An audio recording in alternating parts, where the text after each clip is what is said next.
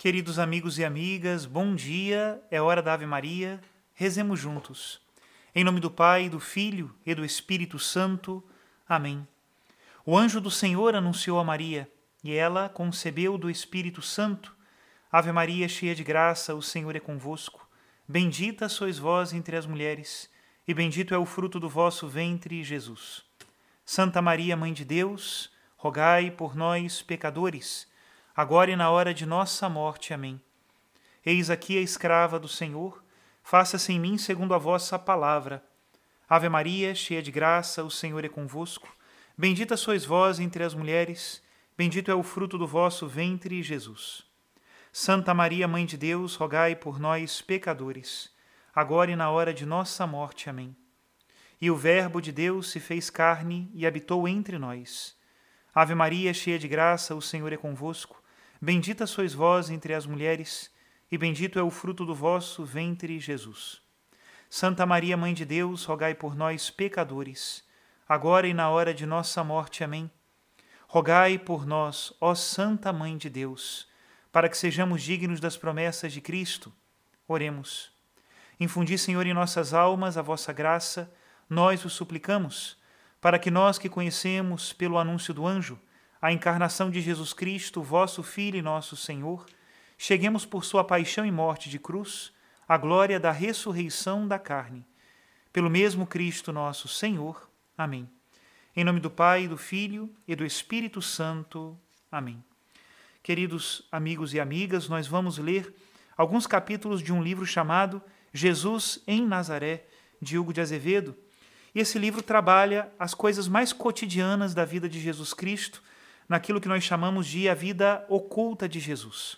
Esses traços da sua criação e da sua formação, da cultura do seu povo, aparecem no transfundo das suas parábolas, e nós podemos, a partir delas, das palavras de Jesus e das suas ações, intuir e meditar como foi a sua vida em Nazaré.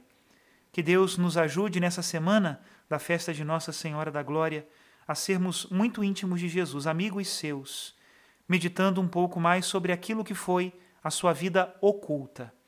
Escutemos agora um capítulo dedicado ao amor e à amizade.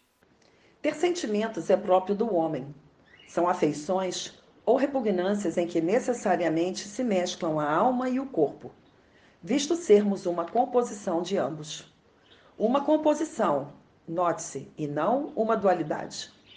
O homem não é um corpo contendo uma alma, nem uma alma instalada num corpo, mas sim um corpo animado. Não há em nós sobreposição de duas substâncias, mas sim uma unidade substancial, composta de dois elementos, espiritual e material, embora um deles degradável e o outro não. Nunca dizemos, vou vestir o meu corpo, mas vou vestir-me. Nem vou dar de comer ao meu corpo, mas simplesmente vou comer. Eu sou a minha alma e o meu corpo simultaneamente. Por isso, tudo o que acontece na inteligência e na vontade, faculdades espirituais, tem o seu reflexo corporal, ainda que nos passe despercebido, como, por exemplo, as conotações cerebrais. Mas com frequência sente-se. Sente-se medo, sente-se nojo, sente-se amor, sente-se pena. Tal não acontece com os anjos, nem com Deus. Sendo espíritos puros, não há em Deus nem nos anjos mescla corporal. Nem isso representa nenhuma imperfeição. Não é porque um anjo não sente amor que o seu amor não possa ser, e é com certeza muito maior, naturalmente, do que o nosso. Porque o amor não é um sentimento, embora nós o confundamos com isso. O sentimento é o nosso modo de amar, não o próprio amor. O amor, essencialmente, é desejo ou vontade de união, o que para um anjo é de tal arrebatamento para com Deus que, em comparação conosco, ele é um sol e nós um fósforo mortiço. Do amor do próprio Deus nem se diga. É ele próprio, infinito, na inefável e simplicíssima unidade das três pessoas. Não há comparação que valha, senão por analogia. Mas Jesus, sim, tem sentimentos, e que fortes sentimentos. Tem coração, e que coração o de Jesus. Por ser verdadeiro homem, Verbo de Deus encarnado, que nos ama com o coração humano. Vem isto a propósito do amor. O amor humano é espiritual e corporal ao mesmo tempo. Se eu amo alguém, amo corpo e alma, e amo espiritual e corporalmente. Quero-lhe bem inteiro e gosto, sinto necessidade de demonstrar esse amor fisicamente. Aquele abraço, aquele beijo, aquele sorriso. Os maníacos por sexo serão capazes de dizer que todos os nossos afetos têm um componente sensual, querendo significar sexual, e ainda mais concretamente genital. É ridículo. Lembro de um intelectual, bom pai de família, que especulava sobre o caso na presença de sua intelectual filha. Como é pecha dos intelectuais, jogava facilmente com abstrações e generalidades, mas facilmente se abstraía da própria realidade. Sim, acho que sim. Acho que, na verdade, existe uma profunda interligação do amor com a sexualidade. A filha, de resposta pronta, salta imediatamente da cadeira. Nesse caso, é melhor eu sair daqui. E assim, a profunda especulação terminou com uma boa gargalhada de ambos.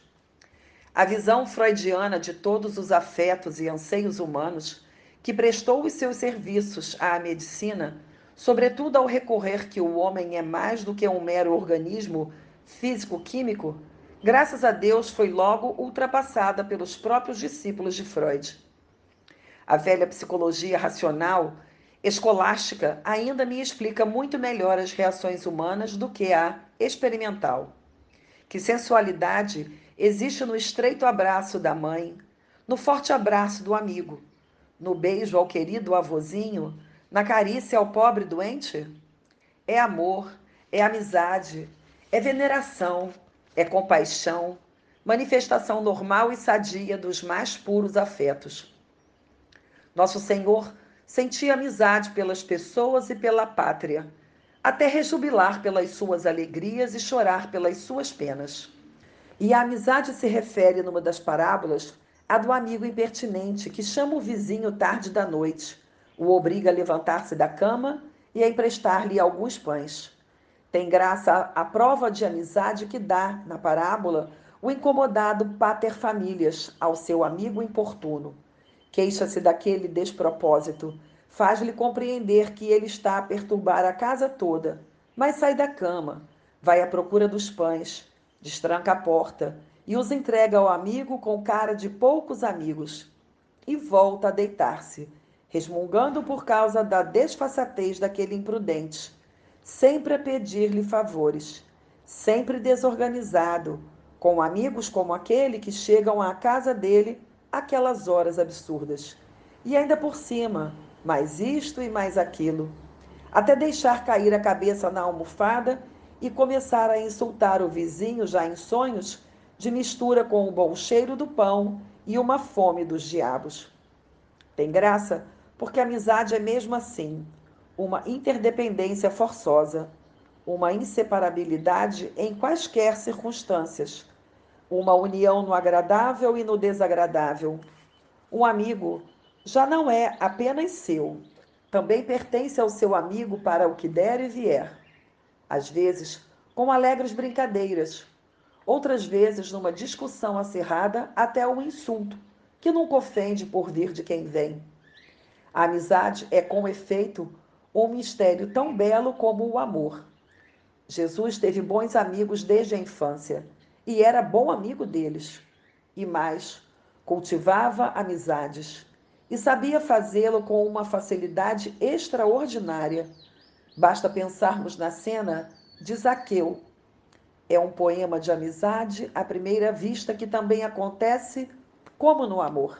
Permitamos que esta reflexão nos ajude a entender melhor como Jesus Cristo nos ama em seu coração humano. Que Deus abençoe a todos. Em nome do Pai, do Filho e do Espírito Santo. Amém.